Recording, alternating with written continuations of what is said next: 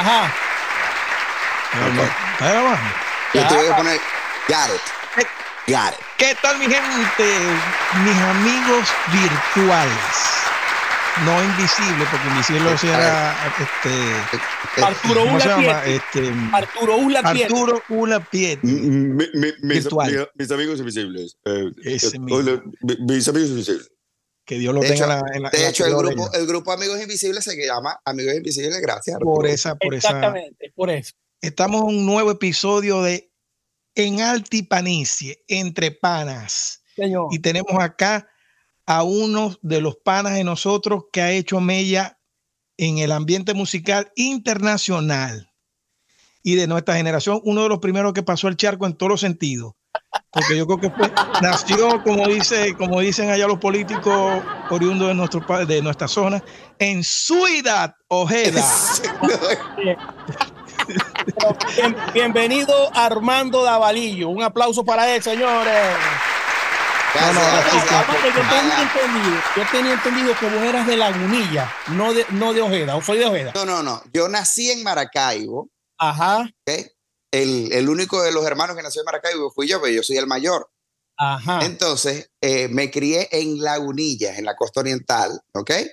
Eh, viví hasta los 10 años en Lagunilla y después nos mudamos a Ciudad Ojeda.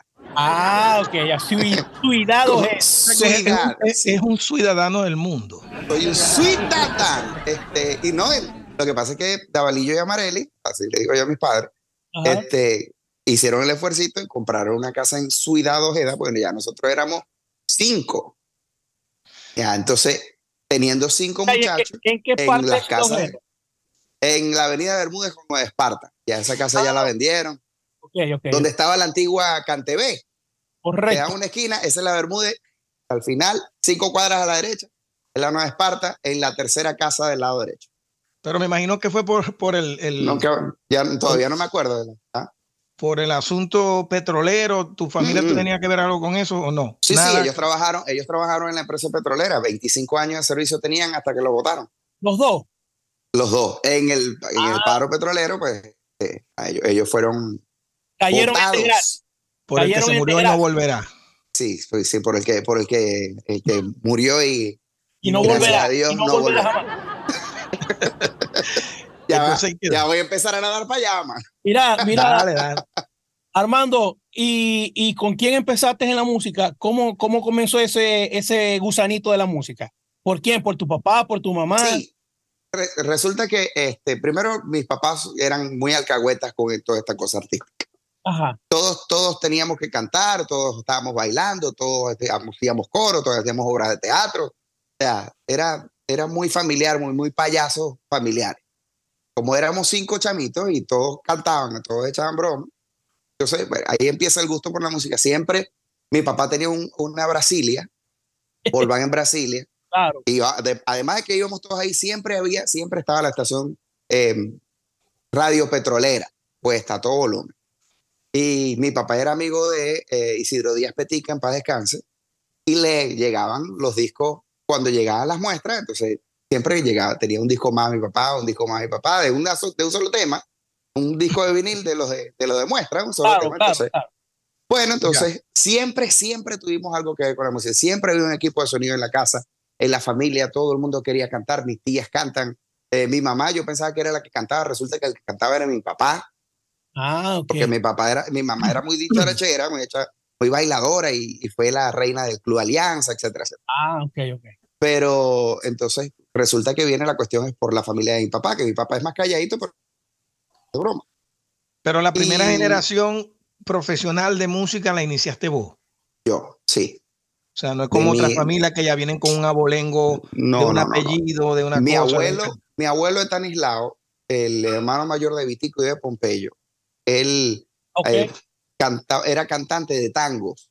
Él era fanático de Carlos Gardel. Cantaba un tango buenísimo. Cantaba como Gardel, bien fino, y mi papá heredó la, la- el canto. Después me imagino que por ahí viene la cosa. Pero nunca fue profesional, siempre estaba acompañado, siempre encontraba unos guitarristas que lo acompañaran y cantaban, pero de haber eh, grabado un disco, de ser eh, artista, nadie. Profesionalmente Solamente- no, profesionalmente no. El único, el único que ha ganado, gracias a Dios, dinero con eso soy yo. Ah, ok. Amén. O sea que tenéis familia en Cabima también. Por los ¿Cómo no? Por supuesto, por supuesto. Frank, que, por- que, pues, en estos días falleció, por cierto. Mi abuelo eh, Tanislao, que vivía en Cabima, después se mudó a La Lagunilla, a Campo Alegría, en los campos petroleros, porque empezó a trabajar con la empresa petrolera desde muy, desde muy joven. Eh, todos vienen de Cabima. Mi papá nació en Cabima. Ah, ok, ok, ok. Bueno, Y entonces. cuando saliste en la calle allá en, en Ojeda, ¿con qué te conseguiste? ¿Qué ambiente musical? O sea, ¿quién fue tu primer influencia o persona que te dijo, vamos a hacer música? ¿O, o fue espontáneo o tuviste que Freddy, moverte de ahí? Freddy Bermúdez. Yo estaba, Ah, los como hermanos estaba, como yo vivía en Lagunilla, estaba siempre en los campos petroleros, los clubes, claro, el Club Alegría, el Club Carabobo, y entonces había en el Club Alegría los mini pops, los mini pops de Lagunilla. Ok. Y entonces yo hacía mini Ricardo Montaner y, y mini José Luis Rodríguez. Entonces eso era, de niñito siempre canté, pero no, a mí me ponían las pistas y yo cantaba en Claro. vivo. Pues tenía que hacer a Este- Mini Chayán y te hubiese metido la plata del principio. Pero Chayanne no había salido. Ah, ok. Yo soy más Chayán que Sí, Chayán. no, no, si Chayanne es más viejo, no joda que dar a pie. ya, No, ya Chayanne estaba con, terreno. con los chamos, Pero algo cuidado. así. Sí, estaba con, con los. No me acuerdo Los cómo era chamos que no, se no eran los chamos, no, los chamos chamos no. era de Venezuela, ¿verdad? Los algo, los algo competencia de los Pasión Juvenil de, de, de- de de menudo. Exactamente. Qué buena referencia. Oye, para poner en orden más, o menos. la Claro. Bueno, entonces, este, pero después de que me mudó hacia Ojeda, que vivíamos prácticamente a unas cuadras de los hermanos Bermúdez, empecé a cantar con los hermanos Bermúdez. Recuerdo que los primer- el primer show que yo hice me gané una orquídea, 500 bolos. 500 Ah, bolos. 500 bolos. Sí, o sea, yo estaba, tenía como 12 años, estaba feliz. O no, hermano. Preguntarle a Lenin, preguntarle a que- qué fue, lo, qué fue lo primero que nos ganamos nosotros. No, yo me gané fue una acidez, porque esa hamburguesa era más mala que el coño también. pagaron con hamburguesa, ¿ves qué bueno? No. Ey, y bueno, estábamos en la Grande Liga, estábamos en- con, con los grupos de gaita con, con Astolfo al lado. No diga. Pagaron con hamburguesa, en serio, huevón. Y Como estábamos en Cabima, después que nos fuimos a Maracaibo, nos dieron, "Ey, ahora sí van a comer hamburguesa en Indiomar. Ahora Eso sí. fue la mejoría. La no es que no iban a pagar, no es que no iban a pagar, sino que ahora la hamburguesa iban a ser en Indiomar y no en Cabima. Ay.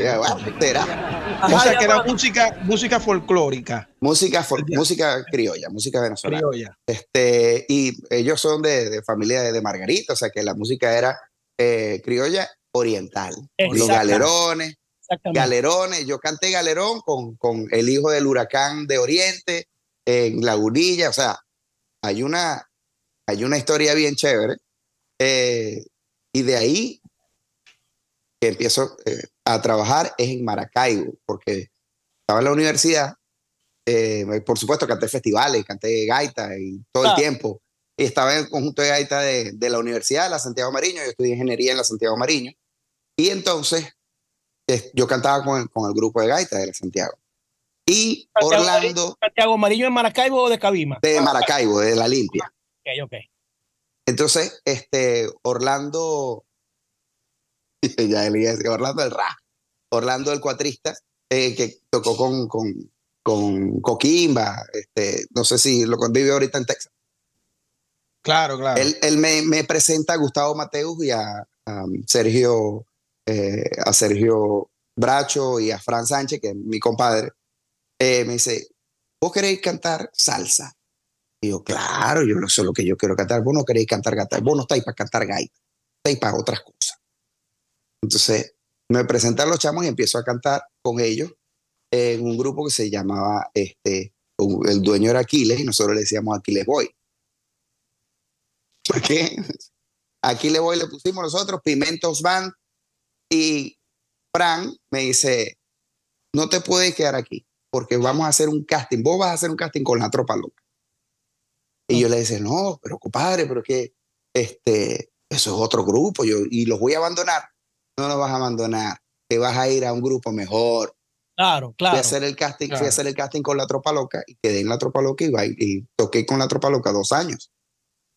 Sea, ahí pasaste el charco rapidísimo. Sí, hermano, fui. o sea, eso En- fue. eso Entonces, fue por eso que yo en la antesala te lo dije, que él es el, el- el de nuestra generación, si se quiere, que, que dio esos pasos más rápido, o sea, tan Claro. pronto. pues. Entonces Eso empiezo y a, los cantar, demás. eh, Ujú. empiezo a cantar con la tropa y a los dos años de la tropa eh, estaba trabajando en, en el aeropuerto, estudiando en la universidad, estaba tratando de, quema- de, de asar tres conejos y se me quemaron dos. Entonces me entero que hay un casting en adolescente en el año 2000, en, en febrero, en febrero, en, Oye, pero antes, antes de que te vayas para allá, porque está, está, está- está ahí rápido, ya va. ¿Quién- Ajá, ok, ok. ¿Quiénes estaban con vos en la tropa? ¿Con quién, con quién estuviste con Papicho o antes de Papicho? ¿Con quién No, yo estuve con, claro, yo estuve con Papicho. Con Luis con Papicho Hernández en- en- también. claro, Luis Hernández, que Luis Hernández estaba, a veces estaba intermitente. Él tocaba conmigo, a veces no iba, este, a veces me tocaba tocar a mí, me tocaba cantar a mí las, las de Luis, eh, que si eran las de Rey Ruiz. Y yo, pues, me encanta, yo estaba loco cada vez que teníamos show, loco porque Luis no Luis fue, no fuera. para No fuera. para yo poder cantar Luna Negra, Amiga. Mira, pero ya Entonces- esa etapa de la tropa ya no está Vocías. Sí, Osías estuvo ahí. Mira, de hecho, Claro. yo fui a hacer promo en Caracas con Osías. Estaba Bexar, eh, Luis, el, el primo, el sobrino de Bexar, Danilo y yo. Éramos los cantantes. Y Luis, Reni, Luis- Luis Reni era que tenía pelito amarillo. Un, un- ese, ese, ese mismo. Que vive aquí en Orlando y yo no lo he visto. Que por cierto, estoy aquí en Orlando. Saludos a toda la gente de Florida. Pronto, pronto le voy a dar un, le voy a echar un cuento bueno que por ahí tienen una cosita chévere. Qué bueno. En fin, Sí, sí, eh, ahorita vamos a hablar de eso. antes de- Pero después, después. Este, bueno, yo tocaba, yo tocaba con Osía, yo cantaba con Osía. Eh, Reni, eh, Reni Arrieta era el bajista que hacía los coros con nosotros. Y Bexar empezó a tocar con, con la tropa, estando yo en la tropa. Ok. Pero más chamito, ¿no? Sí, Pero mucho, mucho Bex- más chamito. Bexo- era, más Bexar baji- era más bajito que yo. Bexar Bueno, era más bajito que yo. Y media dos metros diez ahorita. Y ahorita me de exacto. es un NBA perdido, ¿viste? Sí, a él le gusta el hockey. El hockey. No diga esa vaina. Mira, Y pero ya entonces y ya ahí. Maracaibo- y había en Maracaibo que habían 200 pistas de, de, de hielo, que de cojones, chico. no. Entonces ya ahí estabas vos fijo con la tropa, pero hacías de todo, porque la tropa hacía de toda vaina, no solamente hacía salsa. Esa vaina era un grupo yo show. Yo cantaba salsa y cantaba también este Elvis Crespo. Ajá. Cantaba Quiero También. que me recuerdes Ok. por la canción que nos hacía callar. Este, por supuesto, también canté temas adolescentes, arrepentida, cantaba de adolescente. Entonces, pero esa era, Ay, esa era la tónica, esa era la tónica mía. Yo, yo cantaba los temas, eh, yo- era un poquito más serio, eh, o sea, por supuesto, como siempre ha tenido el su, tono jocoso. Claro. eh, pero era un show, yo creo que era la orquesta, la orquesta más completa que había en ese momento en Maracaibo. Porque tenía, primero tenía todas las secciones de metal, tenía trompetas, eh, trombón y saxo.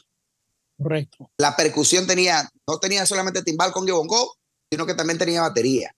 El tecladista eh, tenía el bajo, tenía, era una, una orquesta para todo. Claro, un Y- bandón. Era un bandón. Era un bandón, era un bandón. Yo no sé. De hecho, yo Y- recuerdo, Y era show, y era un show, porque Era te un hacer también reír, te hacían bailar, te hacían... Claro, claro. porque no solamente hacíamos el show de musical, sino que Osías te hacía reír con Claro. cualquier cosa, con cualquier cosa que pasara. Osías, Sí. Osías es una de, la- de las pocas personas que te domina una tarima hablando serio y a la vez Ujú. está, o sea, y a la vez con su lado cómico, ¿me entiendes? Él te está haciendo Sí. reír, pero está con una seriedad y con una con una impotencia así. Yo decía, yo decía, verga, Osías, ¿cómo circunpecto, hace todo esto?" circunpecto. Sí, o sea, Mira, yo siempre, y cua- cada vez que tengo, cada vez que tengo chance, y cuando las pocas veces últimamente no lo he visto muy poco, cada vez que veo a Osías, le digo, Osías, yo, yo siempre, yo soy tu ídolo. claro, claro. Yo no tengo tus No, yo siempre, yo siempre, yo siempre fui fan de, de Osías, porque eh, Osías es capaz de, de entretener a una gente Ah, si hay un problema atrás en, la orquesta o no está sonando bien, él se hace cargo. Y, claro. y todo el mundo queda Sí, tiene dominio, tiene dominio, de, escena. Sí, de, escena, de todo. No, no, no. puede ser como un, un, animador de carácter y, y, te puede joder. Y te, o sea, tiene y toda muy buen cantante. Y es buen cantante. Muy buen cantante. O sea, tiene, es el combo completo. Yo, yo siempre, de hecho, yo creo que aprendí mucho de él. Yo, a mí me gusta em, conversar con la gente, tratar de hacerla, disfrutar el show, de hacer reír a la gente un poco, pero a la hora de cantar me tomo muy en serio el trabajo de cantar porque la gente, y siempre he considerado que eso es tenerle respeto al público. Cuando vas a cantar, tienes que em, hacer que la gente escuche lo que, lo que quiere escuchar por lo que pagó por escuchar. Claro, Aunque, Armando, eso no lo tiene todo el mundo. Eso no lo tiene todo el mundo. Es difícil lograr, el que no lo tiene, pues es difícil lograr eso. Tiene que, o sea, tiene que nacer con eso, que, que llega un momento que la gente presta atención. yo quiero escuchar al tipo este. Y eso no, todo el mundo lo tiene. ¿Nunca, nunca tuviste en tarima con, con Osía? Bueno, está diciendo que sí. Yo sí. Vos, vos, vos, Ah, yo. Ah. No, pero sí. Osía iba mucho a, a, a, Yo creo que vos estabas ahí iba a show de, de cuando tocábamos la 5 de julio y toda esa, y toda esa vaina. pero yo nunca, yo, nunca conocía. Yo estuve con él en, en Pillopo varios años. No, y con Chuchito, él iba mucho a los shows de Chuchito. Que Chuchito le dice, no, sé qué le dicen. El papi, imita, imitando a Pillopo. Verga, papi, te morí, pero te morí porque el tipo se. ¿Vos si estuviste en Pillopo con él? Claro, claro. no, no, yo, él no estuvo fijo, pero cuando íbamos a hacer la, única, cuando íbamos la única vez que yo estuve en Pillopo, la única vez que yo estuve con Pillopo, estuve con Lenín y fue aquí en Orlando. Para que sepa. ¿Verdad? Pero vos, no tuviste, vos, no, tuviste, faceta gaitera así profesional. Eh, no, no, porque, yo iba, porque te, fuiste rápido. me llamó, yo iba a conversar, fui a conversar con la gente de Maragaita. Ajá. Cuando estaba Javier León en Maragaita. Pero este, yo quería, de verdad, yo quería que me dieran, que, poder entrar a, a PDVSA en, como ah, por lo menos, este, porque yo estaba estudiando ingeniería y tenía la oportunidad de, entrar a PDVSA. Porque si iba a cantar gaita, por lo menos tener el, el aliciente de que está trabajando en la empresa. Claro, claro. Y entonces me dijeron, bueno, no, porque el, la temporada gaitera, la temporada, ajá, pero tengo la chance, sí, porque la temporada gaitera. Y yo, ah, bueno, chévere, yo lo pienso. Claro, claro. No, por eso, porque ah, hubo un momento que, que, o sea, que tu profesión sí estaba por encima de, de la música. Sí la querías eh, ejercer. Yo sí, a mí me gustaba, a mí me gustaba estudiar ingeniería. Me gustaba la carrera. Está, yo tuve entrevistas hasta con, hasta con ingenieros antes de empezar la, la carrera. Mi mamá era, mi mamá me dijo, papi, está esta ingeniería. Se llama ingeniería industrial. Y yo, ¿qué es eso? Ingeniería mecánica, ingeniería industrial. Vamos para que converse. Y me entrevisté con varios ingenieros y conversé acerca de eh, seguridad industrial, acerca de supervisión, acerca de muchas cosas que envuelven no, el ingeniero, el todero de la ingeniería y la ingeniería industrial. Ah, y me llamó mucho la atención porque era algo que me gustaba. Era ingeniero, pero no tenía que estar echando llave. El ingeniero por lo general no echa llave, pero este, me, tocaba hacer, me tocaba gerenciar y eso me llamaba mucho la atención. Entonces dije, ¿por qué no? Si estoy estudiando ingeniería, me gusta la música, pero puedo ejercer la profesión, buenísimo. Excelente, excelente. Dar Arturo, que ibas a decir algo temprano te estaba interrumpiendo. Que, que, lo de Maragaita era que ellos llegaron a un momento en que se separaron de la filial. O sea, eso, ellos tuvieron un tiempo que, que sí estaban en cuanto a la filial, pero ya después, después que Astolfo se fue, entonces ya se, se dividió el, el, o sea, se separaron de lo que era la filial petrolera. Ya era una agrupación más, pues. Y era una agrupación. Claro. O sea, otra agrupación de gaitas, no o sea, una agrupación que viene de. O sea, Maragaito en su momento, en esencia, todo lo que tocaban trabajaban en, en, en la Maragaita nació. En exactamente. Maragaita es, una, es una agrupación institucional o comenzó siendo una agrupación institucional. De hecho, Astolfo lo llaman para que sea el líder de esa agrupación institucional y, y metieron a Astolfo a trabajar ahí. En, y trabajó también. Carlitos Méndez trabajó, yo lo vi. Claro, claro, claro. Yo, yo bueno, que también estaba la parte de la Goben, que ahí se, eh, el papá de Olenki. No, no, pero que te estoy diciendo que estaba el, grupo Lagoven. Gaitero Lagoven, Gaitero Lagoven. No sabes que antes que se fusionaran en PDVSA, Exactamente. Este, era Maravén, Lagoven, Corpoven, Pequiven. Pequiven. Entonces estaba también el grupo de Lagoven. Claro, claro. que, dirigía. estamos, hablando, ahora empezamos a hablar de la empresa petrolera. Ah, pues, ah, tiene que ver? Porque dijimos amigos virtuales por amigos invisibles. Arturo Lapiete que sembró el petróleo. Y ahí estamos, ahí, ahí fue que se... Por ahí vamos. Pero vos, estamos cerrando el capítulo de Arturo Ulapiete. Por ahí, la pero Arturo te cortó el hilo. Ahí está. Arturo te cortó cuando viste en anuncio clasificado en el regional del Zulia o algo así, en Panorama. ¿Dónde viste vos que había un casting de adolescentes? En la televisión, en Niños Cantores Televisión. En NC Televisión. NCTV. Ahí vi el, el cast. Estaba, estaba en un programa de televisión. Eh, estaba en ese momento Sócrates, Néstor eh, y Juan Carlos. Estaban ellos tres. Y dijeron, bueno, Juan Carlos se va. ¡Ay, Juan Carlos se va! Y nuestros teléfonos son, de acuerdo, clarito. 02, 022. no tenía lápiz. desesperado, desesperado. Este, este, este. Me aprendí el nombre. Y llamé al otro día. ¿Qué molleja te lo aprendiste? Pero el casting era en Caracas. En Caracas. en ese momento yo trabajaba en el aeropuerto. Yo trabajaba en el aeropuerto. Ese fin de semana yo fui a la casa de mi mamá en Lagunilla, en Ciudad Ojeda. Llamé a Caracas a la oficina eh, me dijeron que los, el casting la semana siguiente era la última semana de casting. Ah, o sea que ya casteando. Tenían más de, más de dos meses casteando. Y entonces, la última semana, yo tengo que aprovechar como sea, voy para Caracas. Entonces, pedí una colita en láser. Yo trabajaba en Santa Bárbara y el piloto de láser me dijo, claro, hijo, te vas ahí en el jump seat, al lado de los pilotos. Llegué súper temprano a la oficina allá en, en Caracas, en Corta Records, y ya había una persona delante. y bueno, em, se llenó esa oficina. La oficina era un cubículo y estaba el, la recepción. Había, había, no sé, 15, 20 personas en la, en la recepción. ¿Alguien, esperando. Conocido, ¿Alguien conocido de ese tiempo? ¿No te acordáis? No, que de, por mí o por la farándula general.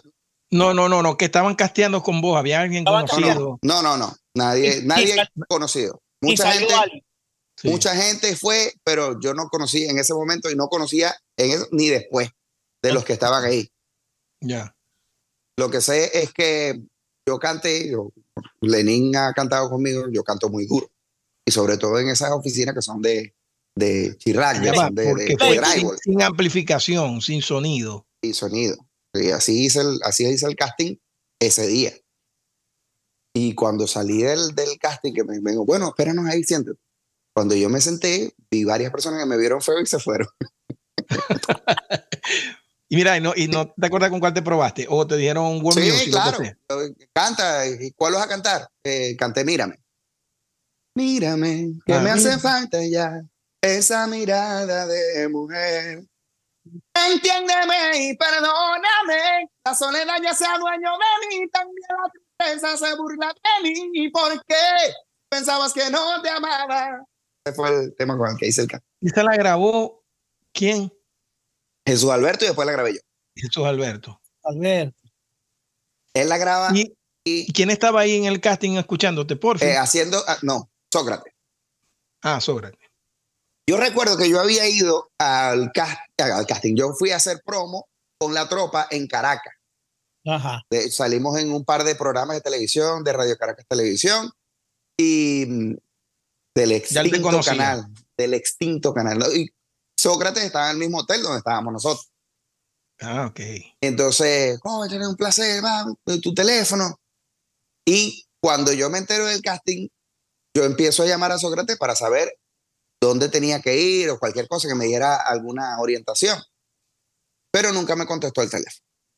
Entonces, este, después él, él, me dice, yo no, yo sabía que tú me estabas llamando, pero yo quería que tú consiguieras las cosas por ti mismo. y yo no te estaba pidiendo ayuda, papá. Él estaba poniendo un obstaculito más, nada más. No, pero está bien, chévere. Cada quien con su cada cual. no, porque si después fue el, que te vio, me imagino que él fue el que dio la referencia, obligatoriamente, porque fue el que te escuchó. Él estaba grabando en una handicap. Y tenía, ah, No tienen, ya, es que eso es buenísimo, no tienen idea de la cantidad de gente que fue a hacer casting. Y Sócrates tenía varios cassettes de la handicap, varios cassettes de la handicap, eh, con muchachos que estaban haciendo el casting, que era bueno, pues para caerse. Cualquier loco. Ah, cualquier cosa. Había uno, había uno que estaba cantando, creo que era Lluvia. Beso frío como la lluvia. Fueron enfriando. Y Sócrates le decía, ¿tú ahí entonces? Ajá, eso. Y, exacto. Lluvia. Tu mano decía, ah, bueno, este, muchas gracias, este, nosotros te llamamos. Agarraba el caso del coño y decía, este es el que voy a reciclar para el otro que viene. Ya, de una vez. Re. Devolvía. ok, vamos a grabar otra vez había, no, es que en serio, había mucha gente siempre cuando hace un casting así abierto, siempre que sabes que va a aparecer cualquier cosa, no hay un filtro, pero bueno, yo tuve la dicha de que de, cuando yo canté, se escuchó toda la oficina, eh, las personas que tenían que escuchar me escucharon y me llamaron y me dijeron, eh, este, tú te tienes que ir a Maracaibo. No, yo me puedo quedar, estoy en la casa de mi tía. Ah, buenísimo, porque el jueves hay un ensayo y los muchachos que quedaron, tú quedaste preseleccionado, puedes ir al ensayo para probarlo y definitivamente elegir. Con orquesta. la orquesta. con orquesta, sí. Y entonces, este, bueno, chévere, yo me puedo quedar. ¿Y cuántos somos? 10, 15, 20. No son cuatro. Ay, conmigo señor. No, contigo son cuatro. Oh, coño. Ya que la cuestión estuvo ruda. reñida. Sí, sí, estuvo y, un solo, cuatro para un solo puesto. Para un solo, puesto. Entonces, no, buenísimo. El, último que hizo el cantín fui yo porque el último que llegó fui yo. El primero cantó dos canciones, el segundo cantó una, el tercero canté una canción y entré yo y canté tres canciones. Pues aparentemente hice algo que, gustó. Y, te mandaron a repetir. Canta la otra, y canta la otra, y canté tres canciones que me aprendí antes de empezar el canto. Sí, porque ya si entraba, era, hacer ese repertorio, el de Juan Carlos, ¿no? Claro, exactamente. Y entonces, entonces Entonces llegaste ya, ya está ahí, ya está ahí. ¿Cómo, ¿Cómo fue el recibimiento? ¿Cómo fue la cosa que te dijo Porfi? ¿Cómo, no, bien, este, no, buenísimo, buenísimo. Este es, ¿de dónde es? Maracucho. Oh. ¿Verdad? Chica, a mí me han dicho, yo voy, a decirlo aquí, a mí me han dicho por, por, por los preferencias suburbios de que a él no le gustan los cantantes zulianos. No es que, no, el, el, sin ánimo de defenderlo, porque no soy, no, no, tengo que defender a nadie. Pero no es que no le gusten los cantantes zulianos, es que nosotros tenemos la, ¿cómo se llama? tenemos la historia de que somos demasiado desordenados o o nosotros queremos cantar lo que nosotros queremos cantar. tenemos, tenemos, estamos estereotipados. Exacto. Y este, lo que pasa es que no sé si él está escuchando, a quién está escuchando o qué cantante está escuchando, porque desde donde yo sé de donde yo conozco, hay muchísimos, el 98% de los cantantes zulianos son disciplinados, hacen caso, son buenos cantantes, eh, tienen un muy buen oído tienen una muy buena afinación. De hecho, muchísimos cantantes que tú conoces venezolanos son del Zulia, sin ánimos de, prestigiar o de deshonrar a, otros, a, otros, a otras latitudes venezolanas. Conozco muchísimos cantantes de todo el país y siempre hay un destaque, siempre destacan eh, cantantes zulianos y eso. A mí particularmente como zuliano me llena de orgullo y como venezolano también. Claro. Fíjate que el maestro Villo decía eso, que cuando buscaba un cantante, volteaba la mirada al Zulia primero. Y para muestra un botón, ¿no? Chego y Memo. Chego y Memo, Felipe. Felipe. Pues Felipe, Felipe. Felipe Pirela, afinación. Bueno, ahí, ahí, sí puede haber el desorden que está hablando. sin embargo, Bueno, fíjate. pero, a lo mejor en esos tiempos no. Claro, y, Ender, no, está, no es desordenado para nada. Ender es una persona también recta. Ah, Ender, Carrullo es uno qué mejor, qué mejor ejemplo. Más juicioso en todos los sentidos. No toma, empezando por ahí. Bueno, Armando tampoco toma mucho. Armando es este socialmente, se toma unos tragos, unas cosas. Nelson Arrieta, Nelson Arrieta, esa vaina es. No toma, chamo. Yo creo que lo máximo que he tomado de alcohol es que una vaina esa de chocolate que toman. Brandy con calú. Brandy con calú y a veces. Lo que pasa es que antes, no, y antes del show tampoco te puedes empezar a, a echarte palo. Porque vas a perder. Lo que pasa es que yo también creo que él mm, se refiere a, la salsa, porque el salsero, el caraqueño, eh, porque ¿qué tiene que ver el zuliano? El zuliano es gaita. Exacto. Puede ser que esa sea la respuesta de no me gustan los zulianos. Y otro tipo de estereotipos que tiene. O sea, no, esta, gente no es salsera, esta gente es gaitera, bochinchoso. Bueno, fíjate lo que está pasando ahorita. Que, también se ha equivocado con eso. Claro que sí, mi hermano, claro que sí. Pero a, veces le da un poco la razón. Fíjate lo que está pasando ahorita en Guaco, que supuestamente viene un cantante zuliano que no, su fuerte no es el soneo y buscaron un caraqueño que sí, su fuerte es el soneo. Eso es una realidad. En verdad, el, caraqueño es, es, que nosotros le hemos dicho aquí que el, el, zuliano por naturaleza no es salsero porque es que nosotros vivimos bombardeados con vallenato, con gaita. Con... Entonces, es muy raro una persona como Armando que, que desde temprano se le atravesó la salsa y dijo, a mí me gusta la salsa. Entonces eso no, no, no, no es la constante, no es la norma. Por eso que yo creo pero depende también, depende también de, de donde te críes. Exacto. Porque, por ejemplo, nosotros en, en, la costa oriental del lago, yo tenía mucho, tenía mucho el, la guaracha. Hay mucha guaracha en la costa oriental, tú lo sabes, Sí. Pero eh, mi familia siempre, eh, mi familia eh, por parte de Mari siempre escuchó mucha salsa. Frankie Ruiz, bueno, Jerry en su inicio. Ellos tenían, imagina, tenían Willy Colón, pero hasta aquí, Rubén Blades. Increíble. era algo que yo no escuchaba en otras casas, porque en otras casas se escuchaba los máster, este, cuando escuchaba a los blancos, por supuesto, pero se escuchaba mucho más gaita. En cambio, en el lado de mi familia, mi abuelo de, mi abuelo paterno escuchaba mucho tango y, mi, y la familia de mi mamá escuchaba mucha salsa y, y por supuesto ranchera, porque no podía faltar un disco de, de, de Rocío Juan Gabriel. Juan Gabriel, claro. Pero claro, eso para limpiar.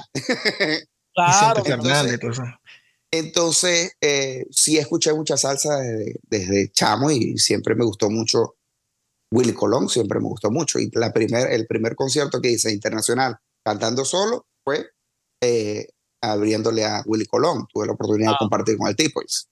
Imagínate, ya, eso era un círculo completo. Claro, claro. Entonces, tu experiencia, eh, yo digo que después, Armando, ya no, no obstante, entra adolescente para mí, para muchos, porque eso, eso puede hacer una estadística, preguntarlo en los sondeos a nivel nacional e internacional, y le dan la joya de la corona, o dos. Le dan virgen y se acabó el amor. Y dijo, se acabó el querer. o sea, de paso. Se rompió el kilómetro. Le dan los dos cañonazos bailables, eso, ¿viste? Exactamente. Un o baila y el Lo podía cantar, lo podía cantar Pepe, Pepe Biscayne. Coño que nadie. No, no, no, tampoco así. Pero ya va, ya va, ya va. Pero ya va, déjame decir. O sea, lo podía cantar Pepe Biscayne, un coño que nadie conoce. Y se iba a oír bonito.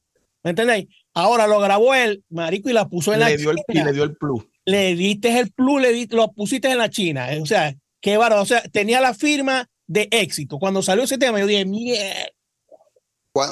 cuando yo hice el casting, eh, en el 2000. Terminé de cantar y por fin dijo, Virgen, este es el que va a grabar. o sea, que él la tenía más yo no había firmado, él ya la había escrito. Yo no, la había, yo no había firmado el contrato. firmé un contrato de dos años y luego se renovó automáticamente. Pero no había firmado el contrato y ya me había dicho, este es el que va a grabar Y, y, estando allí, por lo menos Sócrates todavía, ¿no? Sí, sí, Sócrates y Néstor estaban ahí. Y Néstor, que es un tema perfectamente para la tesitura de ellos también. Y, y entonces, bueno, no sé. Pero, él, no, no, también, también fue visionario porque dijo, a él tengo que hacerlo. Exactamente. Que eso es lo que, lo que yo creo que, que, que ha faltado ahora en estos tiempos, pues, con todos los grupos. O sea, antes se dedicaban a ser cantantes, ¿no? De, de ese punto de vista, el Fun Scout dijo, este muchacho hay que hacerlo. Plum. Hay, hay una cosita que, que no se hace ah, ah, ahora, que no están haciendo ahora es porque dicen, nada, se, se me va el cantante y me quedo cantando. Eso, eso. eso, Yo creo que ya él no lo hace. Ya no lo hace. No lo hace, no. Pero bueno, cuando ve a alguien le dice el piano merengue. Oíste, Armando. La verga no tiene cantante, no más coro. Oíste, Armando. Estuvimos, estuvimos este, en un episodio a Oscar, ¿no? Ajá. Y le pregunté a Oscar, que nosotros estábamos hablando mucho acerca de los soneos y esas cosas, ¿no? Y le pregunté a Oscar, Oscar, cuando, cuando estabas cantando con Porfi, cuando empezaste a grabar, tenías que hacer exactamente lo que él te dijera. Y dijo que sí. Bueno, hermano, desde mi punto de vista, eso es difícil de aceptar. O sea, en mi punto de vista. Eh, yo sé que sí, ¿no? Que uno a veces tiene que doblegar sus cosas o el que quiere aprender dice que no tiene la experiencia y dice, dale, yo lo hago y tal. Pero ya después que uno está hecho, es difícil que alguien me diga cómo tengo que cantar, que me diga los sonidos. Bueno, pero ese es el detalle, que ya estabas hecho. Armando podía estar vocalmente hecho, claro, pero, pero como artista, como solista, no. Y hay cantantes. fíjate, esto, ¿no? Si, si Porfi dijo, hey, este es el que va a grabar Virgen. Ya Porfi, o sea, ya le, le, le, pasó una fotocopia a la voz y dijo, verga, este es el que yo necesito, porque el tema ya lo tenía en la cabeza. Sí, claro. Esta es la voz que me gusta, este es el color, el timbre, este es el tipo. Y ya se imaginó todos los soneos y la vaina. Es que yo creo que él escribía completo esa vaina. él, él, ya tenía todo escrito hasta, los, hasta llegar a los pregones. Ajá. Entonces, él, cuando estábamos grabando los, los, pregones, él me dice, va a decir esto, ¿qué te parece? Y yo, ah, ahora yo necesito que tú hagas, ah, yo necesito que tú hagas algo, pero en esa época era un pique con, con, con A.5. Ok. Entonces, ¿Por qué? No sé, porque tenía, no era ni siquiera el mismo, pero lo que pasa es que el rating cuando se presentaba punto .5 era muy alto y cuando se presentaba adolescente era muy alto también, entonces era como su competencia de, de rating. Ajá. Este, y la parte que dice...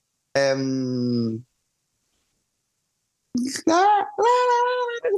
se, me olvidó. En fin, hay una parte donde este, se modula, se hace un melisma ahí todo diferente.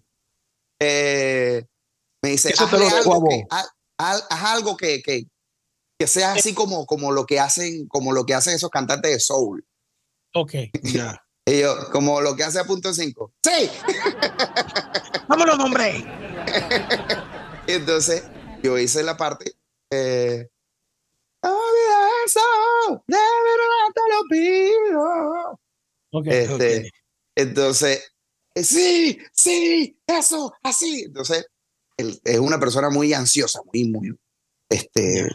No, y es un productor, él, quiere, él quiere escuchar como él se imagina el tema. Claro, Lo quiere ver en la realidad así.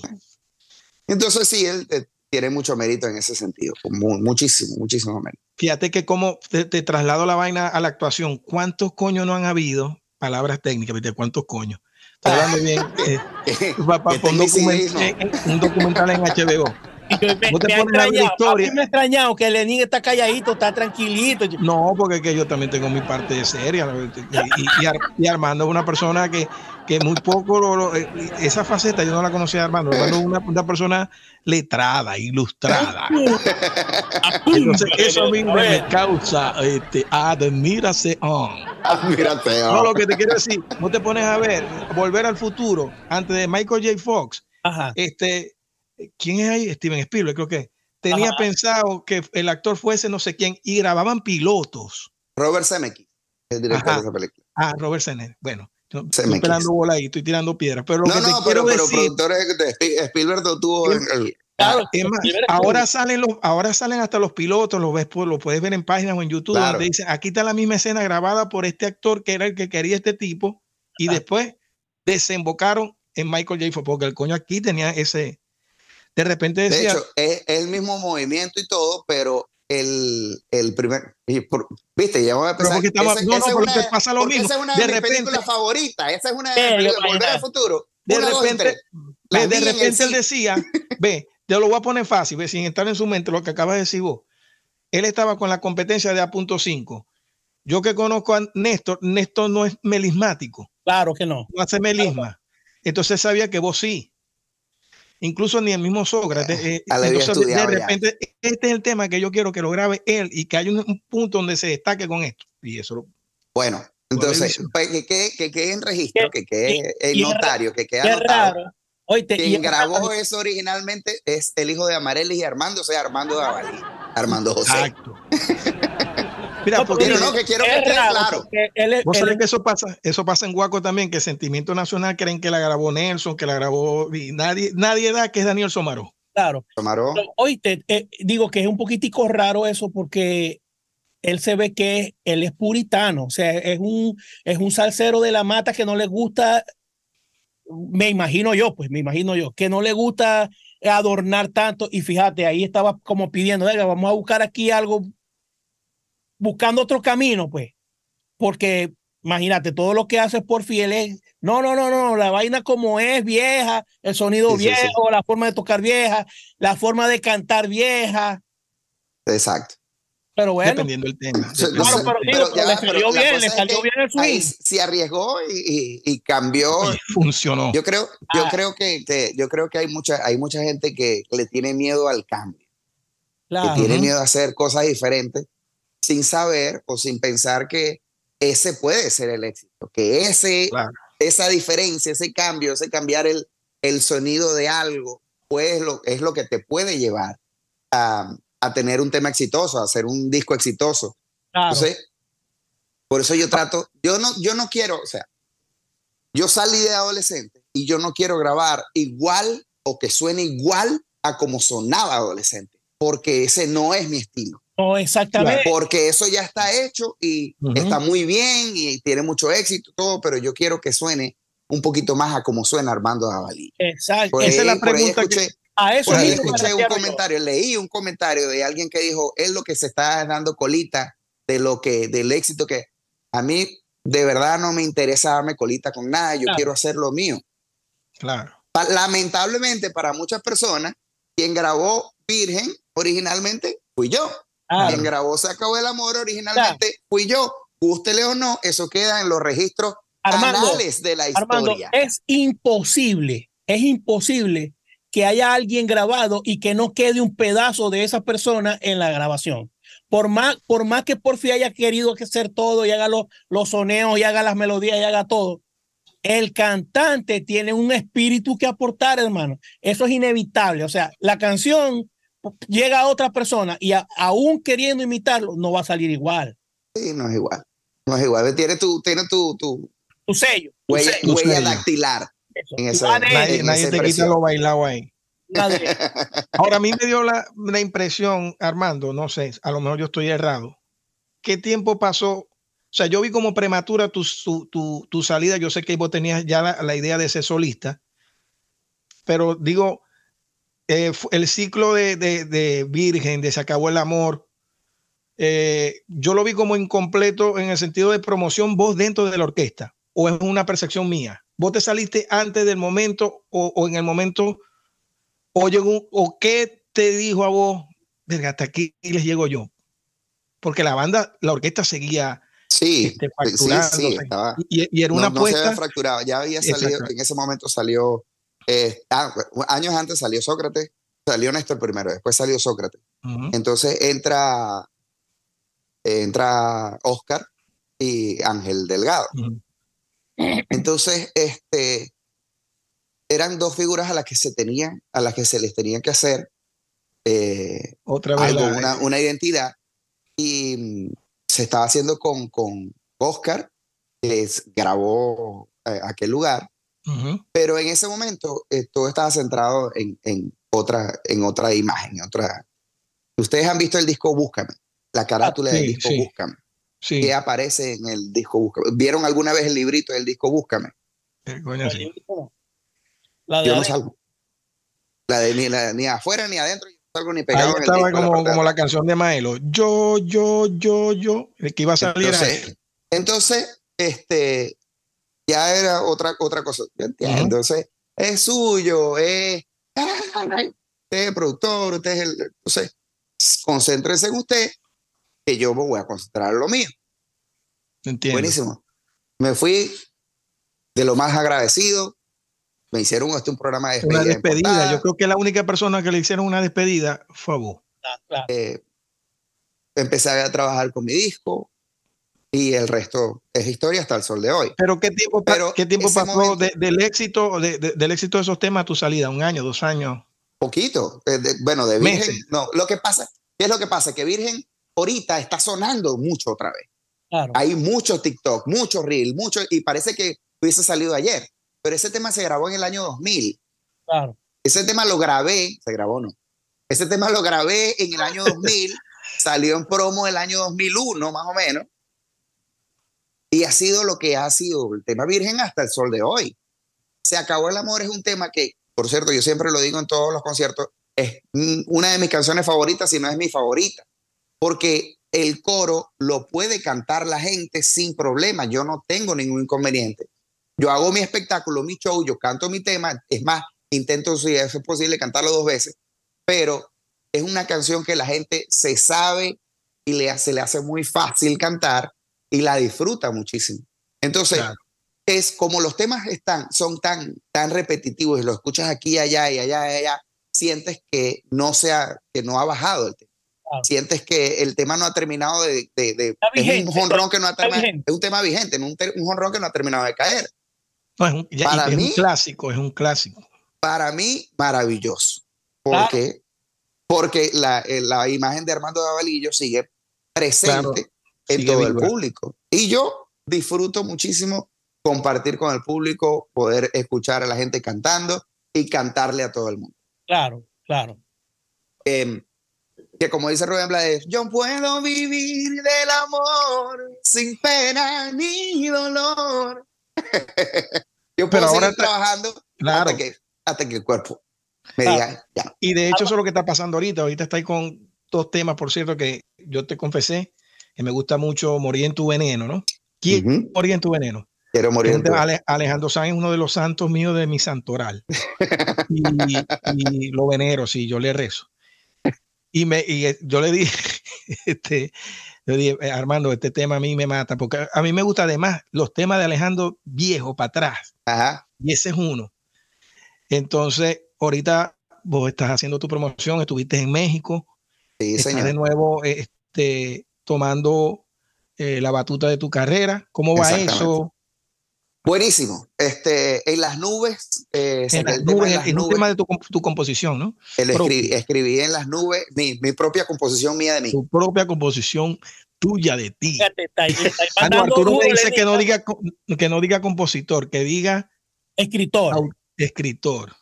o escribidor, ¿oíste? Compositor es el que hace los arreglos del tema. Ese es el compositor, el que compone la canción. Entonces yo soy el autor del tema. Exactamente. Porque yo escribo, ahora la letra y la música es mía, la melodía, el autor, la melodía es mía. soy el autor del tema. Entonces Pero el tema para de las no son tuyos. Los para papa, esa es otra cosa. Ese es el arreglista, el descomponedor. Este, el tema en las nubes en Colombia, yo fui a tocar en una discoteca que se llama 440 en Bogotá y estaba cantando, eh, perdón, el coro dice, en las nubes, tu amor me tiene siempre arriba en las nubes. Y como repite mucho en las nubes, a la gente se le queda, esa es una, estrategia que me enseñó una persona a quien, a quien quiero mucho, de hecho, Freddy, Freddy Bermúdez me dijo, cuando tú repites las canciones mucho, a la gente se le queda. Una frase de la canción se repite mucho, a la gente se le queda. Y eso es la mitad del tema, la mitad del éxito. Eso, lo, eso lo dice Gilberto Santa Rosa también. Dice, cada vez que yo escucho un tema que tiene un corito que es repetitivo y fácil, ese es el tema. Porque ese es el tema. a la gente y no se le va, rápido se le queda en la mente a la gente. Y entonces estaba cantando ese tema en Bogotá y eh, a mitad de coro me quedé callado y la gente estaba cantando, se me paran los pelos.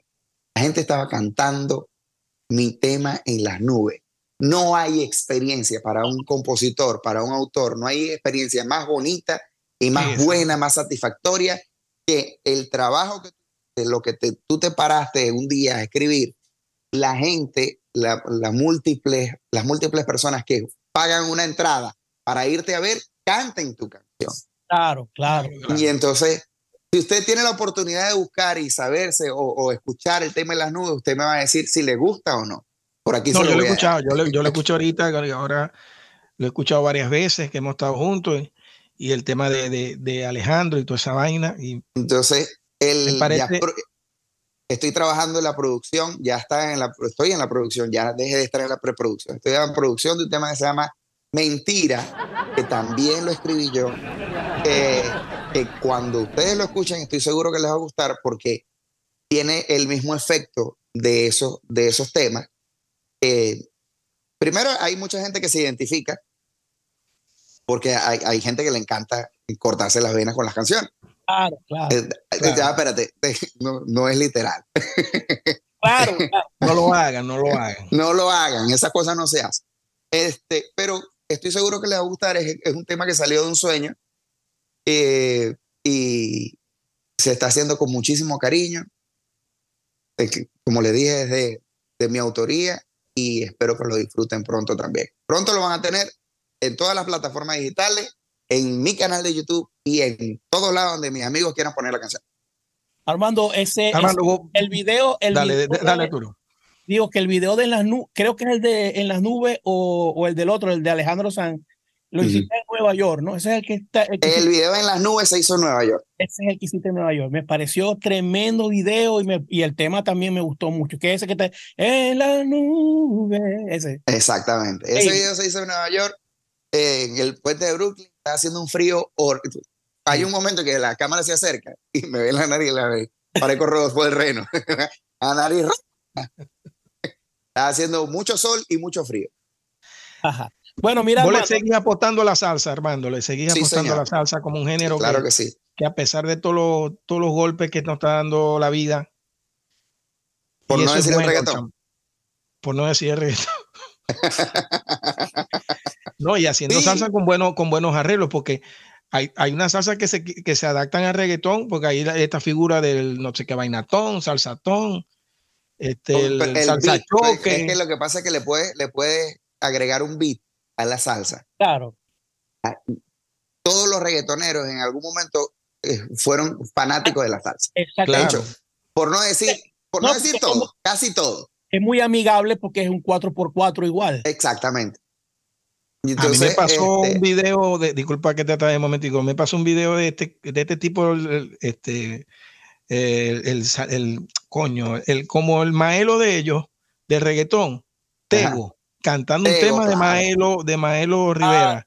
Ah, me, lo, pasó Larry Malibu, chamoy. Sabe a calle. Claro, claro. Tego no, ya, espérate el reggaetón es prácticamente, es, eh, digo, en la salsa es un género urbano. Es, es un claro, género urbano. Lo es urbano lo que está pasando. Escuchen, lo siguiente, hay una referencia bien, bien importante. En finales de los 60, en principio de los 70, la salsa era para el latino lo que es hoy en día el reggaetón. El reggaetón es lo mismo. Pero este, las letras no eran tan explícitas y hablaban de lo que estaba pasando en la calle, de las comidas, eh, el uh que si Armentero, ¿sabes? Historia, de cosas que la gente en la calle hablaba y se, identificaba con. Era un producto social, más, que. Exactamente. Que, que morboso, era, un, era social, pues, de las cosas. Ahora, hay una diferencia entre el reggaetón, hay una diferencia entre, eh, diferencia entre el reggaetón y el trap. Porque el trap es lo que a nosotros dice, ah, ¿por qué hablan? ¿Por qué son tan vulgares? ¿Por qué son tan vulgares? Lo que pasa es que de, eso se trata el trap. Claro. El, trap, el, que el trapero es el que habla de, tiene muchos temas explícitos. El reggaetón, el reggaetón, cuando tú estás, cuando tú estás en una reunión de hombres, de puros tipos que están echándose palos, ¿de qué hablo? Mm. de lo, que, está hablando, de lo que habla el reggaetón. Entonces, por eso es que el latino, los chamos, y además es que el ritmo es pegajoso, no importa qué edad tengas. Entonces, sí, porque es elemental. Y, te, te mueves solito el cuerpo. Es, oh, del reggaetón otra vez. Es que la única crítica lo que dice Rubén, eh, porque la salsa de la música urbana, lo único que, coño, no, no, porque dirigen todo a los genitales. Claro, coño, hay otros temas, hay otros temas. O sea, yo, yo, él dijo, yo le escribía a la chica plástica lo que estaba pasando acá, lo que estaba pasando en Latinoamérica, en Sudamérica. Eso, eso es lo que él discute, pues, que sea monotemático genital. Genital, explícito y vulgar. Ah, aunque, pues. aunque nosotros lo queramos ver, que, que bueno, que lo queramos ver trivial, no, es vulgar.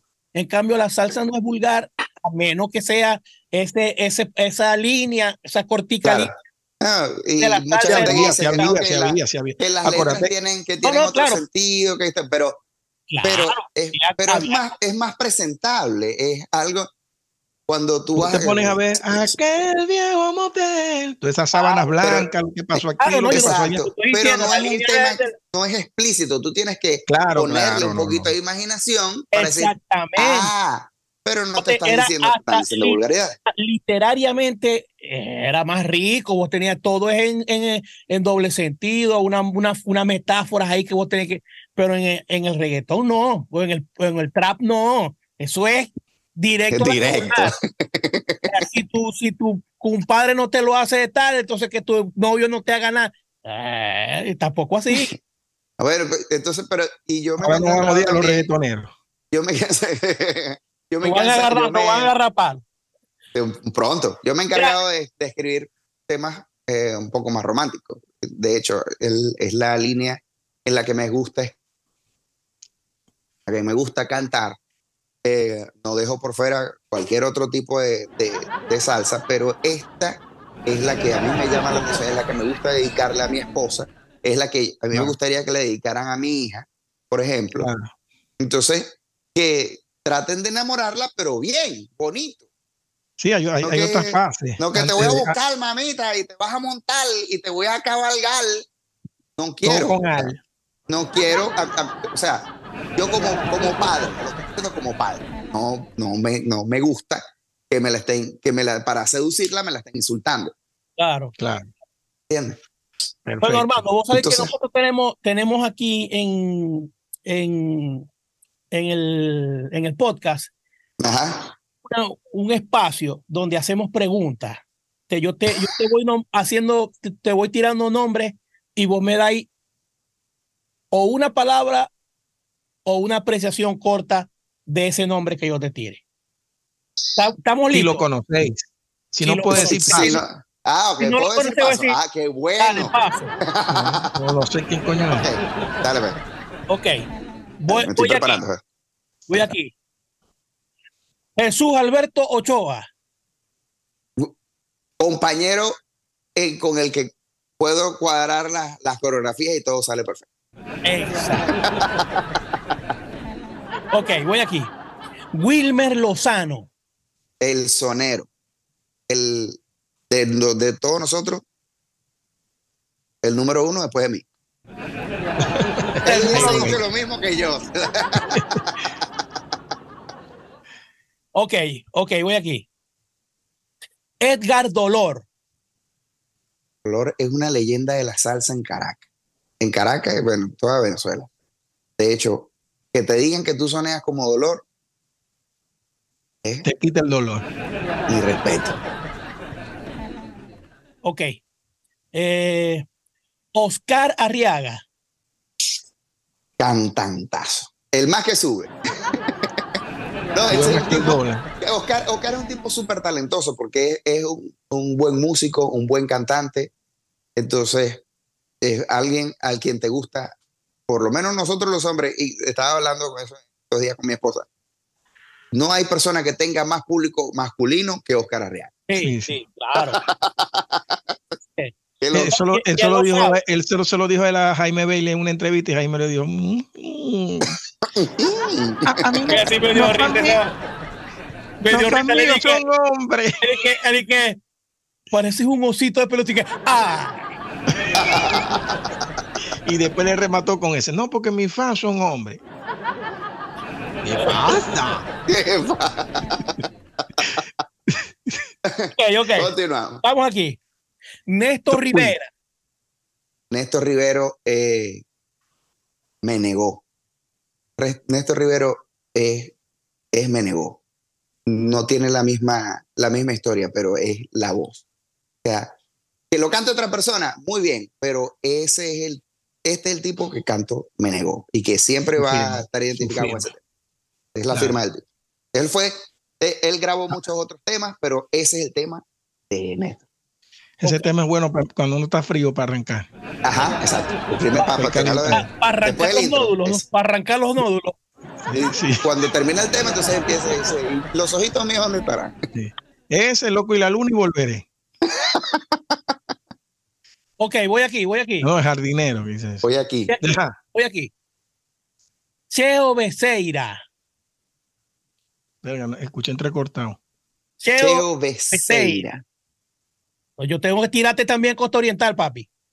Creo que va a pasar, va a pasar la. Me, me rapate, eh, no digáis. Ajá, voy aquí. Oriundo de tu tierra. Omar Roja. También. También paso. no puede ser. Bueno, no importa. Estoy hablando, te estoy hablando de cantantes de, de Ciudad Ojeda.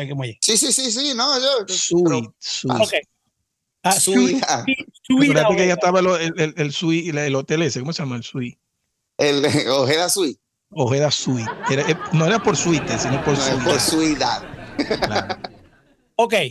Eh, eh, es que no me acuerdo cómo se llama. Se te trancó la vaina porque ya. ¿Por qué? Pues, por porque si te lanza otra te va a raspar el examen. Por malo.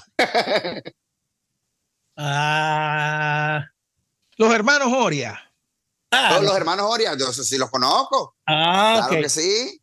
De hecho, mi hermano Javier trabajó en la radio con, con, con, este, Marco. Pelocito. Con Marco Oria. Con Marco ah, Oria.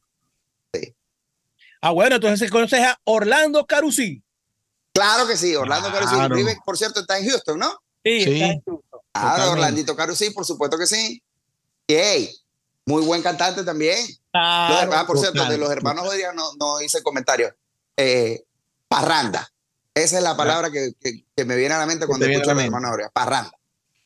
¿Nunca, ¿nunca, pudiste, ¿Nunca pudiste compartir con ellos? Así. No, en Tarima, con ellos no. Pero sí vi mucho, muchas veces a. Es que yo creo que eran del, del, Prado, ¿no? Yo era de Tijuana. Sí, de Tijuana, de Tijuana. De Tijuana. Tijuana. exactamente en la entrada de, de, la, de, de PDVSA, la Tijuana PDVSA. Del lado derecho o del lado izquierdo están los. Del lado, del lado, izquierdo, del lado izquierdo. Del lado izquierdo están los, los trailers. Los Con, Julito, con Julito Rivera tuviste, tuviste contacto, porque él también tuvo un tiempo que fue citogense. Sí, sí, yo, yo, toqué con Julito, eh, varias veces con Julito y con este. son, son cuatro, con Nano. Son, son, son, five, depende de cuántos éramos. Eh, si eran, éramos cuatro, son cuatro. Exacto. No, hay un show legendario que está grabado y todo. ¿Verdad? No sabía que había matado con, con, con nada. Sí, sí, claro. está grabado un show. Hay, yo, hay, un tema que me gustaba cantar mucho que era El amor es algo más. Cantaba con de Luis Enrique, que lo cantaba con, con Nano. Ese tenía sello, que tenía un sello así que se decía Pineda Record.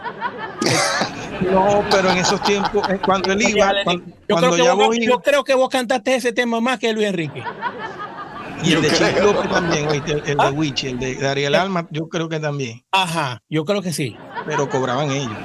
Claro, cobraban bien ellos. Vos cobrabas, pero mal. Ah, tenemos preguntas ahí, se, acabó, se acabó el, siguiendo, se acabó el, no, es, no es Wichi, es que es hockey, ¿cómo es?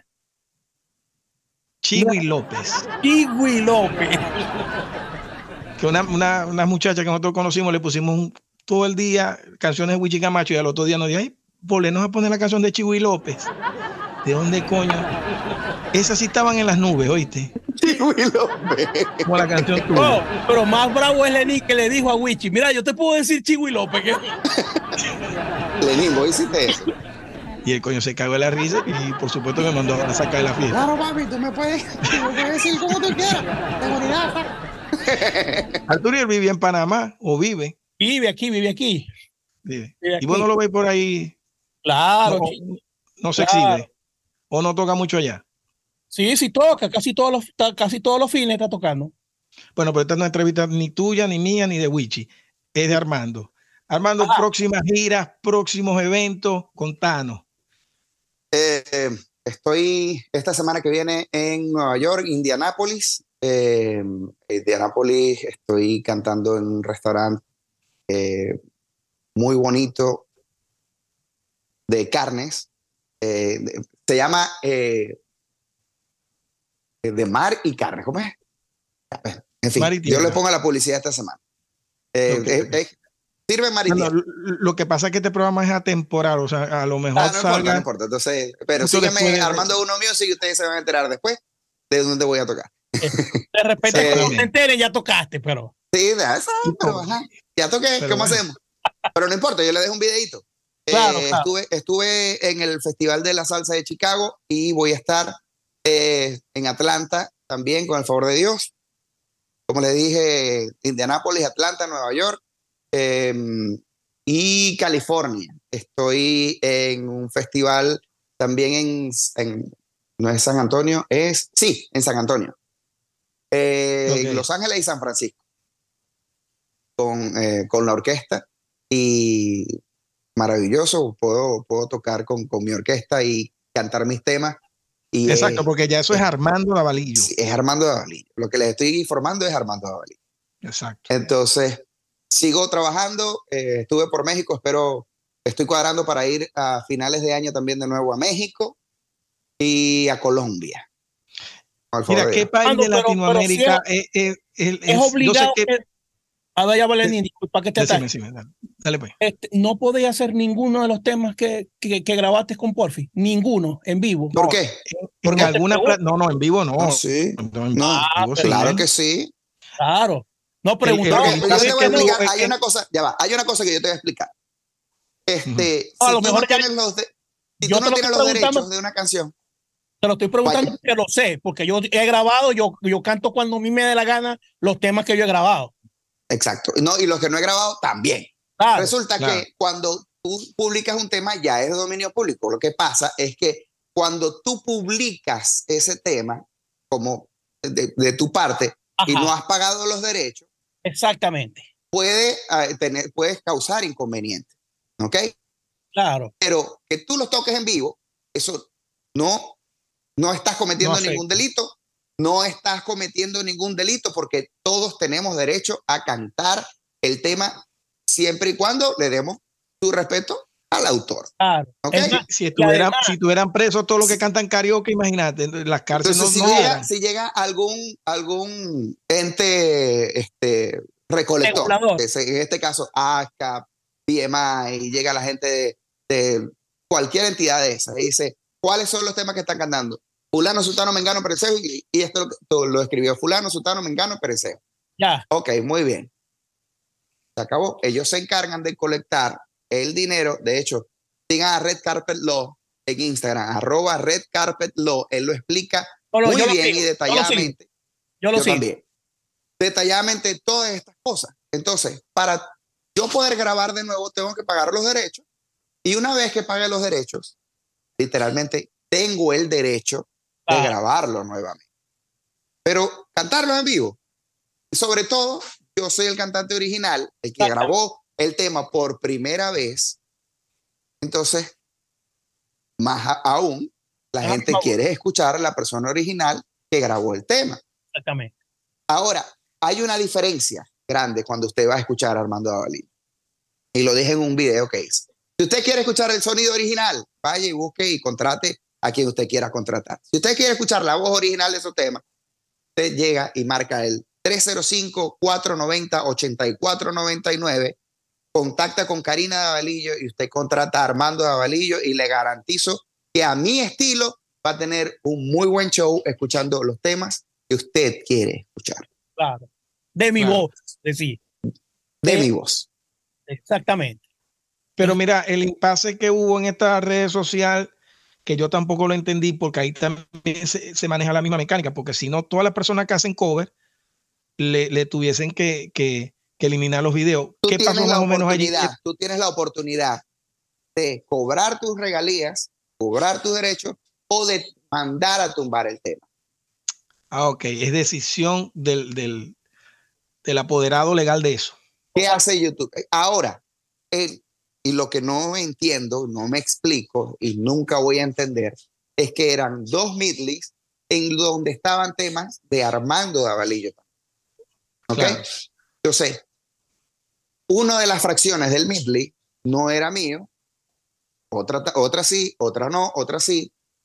Entonces, perdón. Y arbitrariamente tumbaron todo. YouTube no pregunta de quién es. Exactamente. Sino que dice, bueno, usted puede poner un reclamo, escriba a la persona que hizo el reclamo para tumbarlo y él decidirá si lo vuelve a montar o no. ¿Te imaginas? Claro, ¿Qué lo que vamos a hacer? Una Hola, Joe. Entonces, eh, yo soy el autor de una a lo que le va abajo dice, nosotros le vamos, ya, nosotros le vamos a, hacer llegar esa reclamación a la persona que pidió que los, los, videos fueran retirados. Claro, pero sí, sí debería haber alguna manera de... Por supuesto. De atajar eso, ¿no? No, de, de, ¿cómo se llama? De subsanar. No, ah, revertir. Ah, no, no. Este, subsarcir. De, resarcir. Resarcir. Debe haber una manera de resarcir, porque ahora vos soy el que está el, que el, el, agraviado soy vos, porque ahí hay, hay temas tuyos. Entonces, debería haber en YouTube una manera de, de a YouTube. aparentemente YouTube no tiene una persona y si tuviese sería un muy buen trabajo, no, hay una persona humana, esto una persona que diga, ah, pero ya va, pero aquí está fulano también. Claro. Y entonces, pero yo creo ¿por qué te lo vamos a tumbar aquí si aquí está fulano? no hay quien lo haga. Yo creo que sí, que sí hay. Ellos no, ellos me imagino que toman casos específicos, pero fíjate, al Chombo le pasó algo así, parecido. Y él escribió, él escribió y dijo, ven, ustedes, ustedes son los que me están tomando el video, yo necesito que ustedes me resuelvan.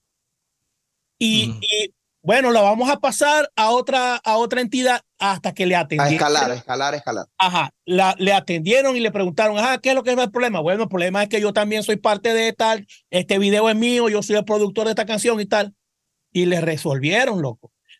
Claro, me imagino que es un proceso bien más tedioso y bien. es un proceso mucho más largo. Ahora, también, también, también, una cuestión personal odiosa, porque si, yo, si, él, si él no la, él recibe un dinero por eso.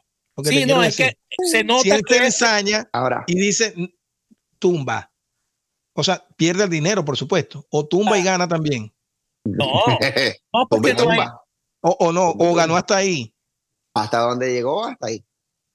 Bueno, no, va, pero no, no, no, empañemos ahora, la, Ya, espérate, yo estoy seguro, yo estoy seguro que si nuestro amigo Piña lo graba y lo monta, no lo van. No pasa nada.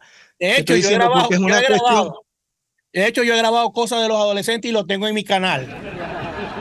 No pasa nada.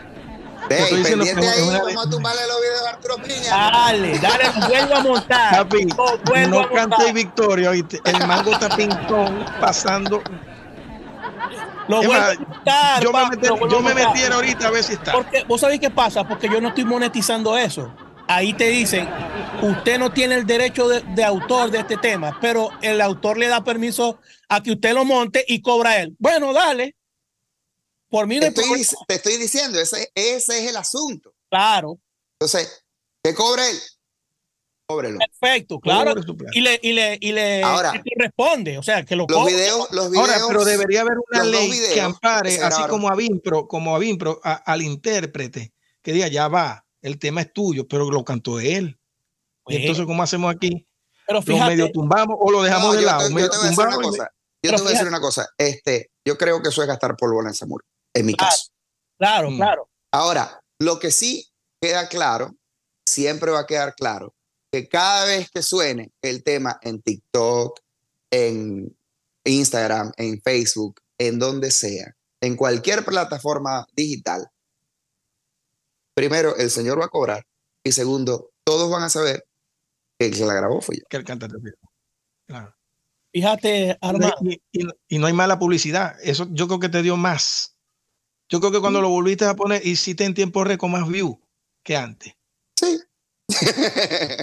no, pero solo están los temas, los temas de Armando Babalillo. Si usted quiere Exacto, escuchar, escuchar el tema Virgen o el tema Se acabó el amor en la voz de Armando Babalillo, llama al 305-490-8499 y nosotros con muchísimo gusto lo atenderemos.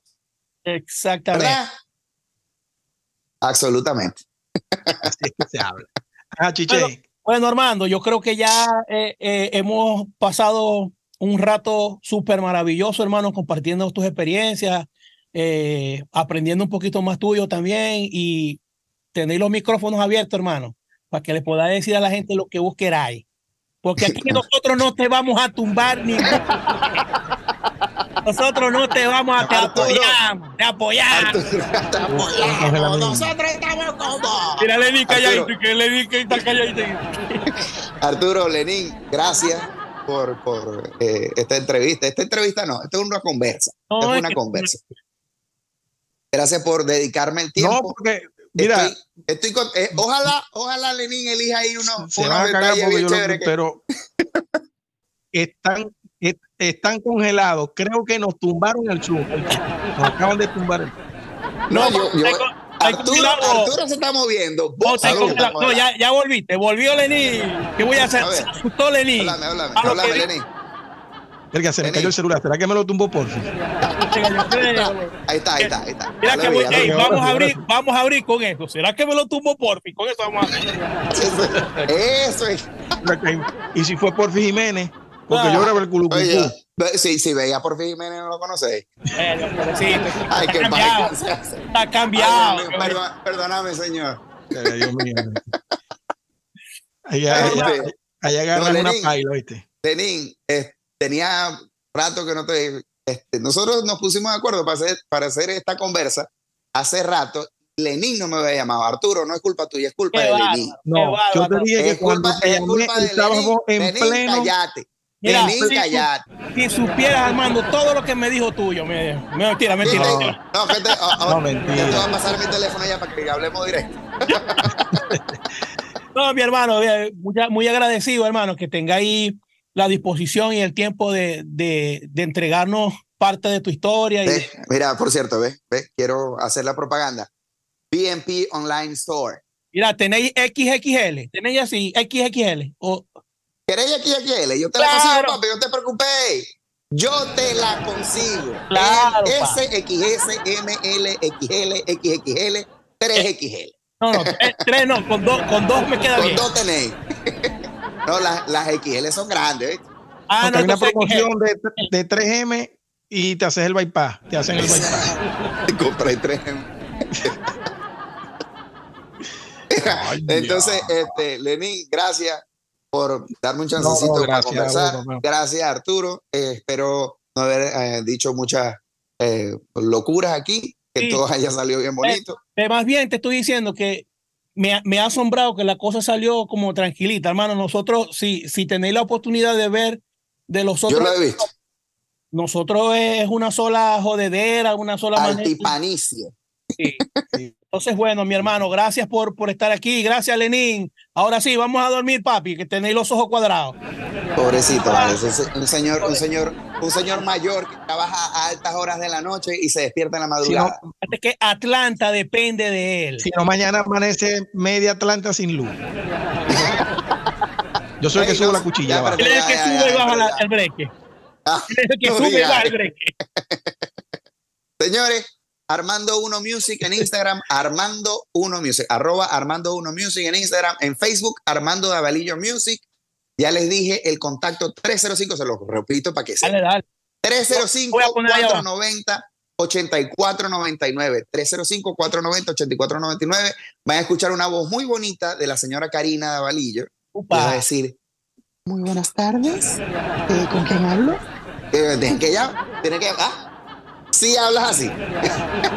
Te vas a escuchar bien bonito, bien bonito que habla, bien bonito. Ahora, sí les voy a decir, es mi esposa, ¿oyeron? Ok, ok. Cuidado. que, con cuidado. A que van a estar grabando. Bueno, mis hermanos, gracias por Un todo. abrazo, Dios les cuídense mucho. A todos atentos esta semana que venimos con más invitados internacionales, amistosos y bueno, que por lo menos eh, Armando viene con la bandera azuliana, ondeándola por todo el mundo. Y nuestras felicitaciones, hermanos, que sigan los éxitos. Un Gracias, abrazo papá, para gracias, un todos abrazo. en Altipanicie. Dios les bendiga. Vaya, Hasta nos vemos. Amén. Dios bendiga.